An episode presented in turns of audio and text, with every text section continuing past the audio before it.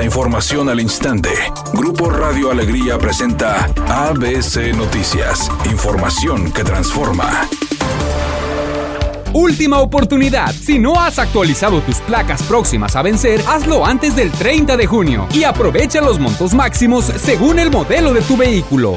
¿Qué tal? Muy buenas tardes, esta es la información. La Comisión de Estudio Previo del Congreso del Estado acordó por unanimidad recomendar a la Diputación Permanente rechazar el veto del gobernador Samuel García en contra de la magistrada presidenta del Tribunal de Justicia Administrativa, Etel Maldonado Guerra. La decisión de la comisión que preside el diputado panista Mauro Guerra indica que el Ejecutivo no puede presentar observaciones a los acuerdos que resuelvan sobre un juicio político. Esto de acuerdo a lo dispuesto en el artículo 90 de la Constitución local. El proceso en contra de la ex candidata a la alcaldía de San Nicolás por Movimiento Ciudadano, Etel Maldonado, comenzó luego de salir a la luz pública que contrató a su hijastro Eric Zavala como secretario de estudio y cuenta del tribunal. Otra acción cuestionada a la magistrada fue la contratación de la novia de su hijastro, Karen Aide Montoya, como adscrita a la sala superior y posterior nombramiento como jefa de la oficialía de partes. Por esta razón, el gobernador Samuel García envió el pasado 1 de junio el veto al Congreso local.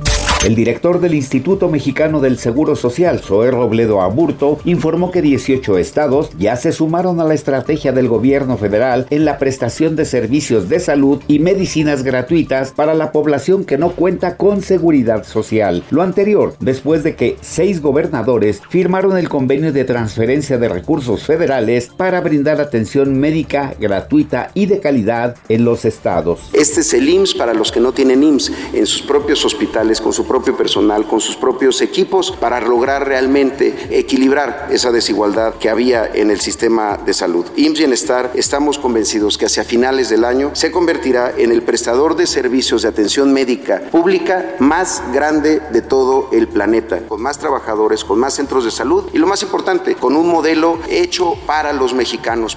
ABC Deportes informa. La selección mexicana va a iniciar su participación ahora de la mano Jimmy Lozano después de la sacudida y donde sale Diego Coca de la selección nacional. Empieza Jimmy Lozano contra el equipo de Honduras el próximo fin de semana en lo que es el arranque de la Copa de Oro. Vamos a ver Jimmy hasta dónde puede llevar a esta selección y poner en duda obviamente a quien piensa que no puede ser el técnico designado para llevarnos hasta el Mundial.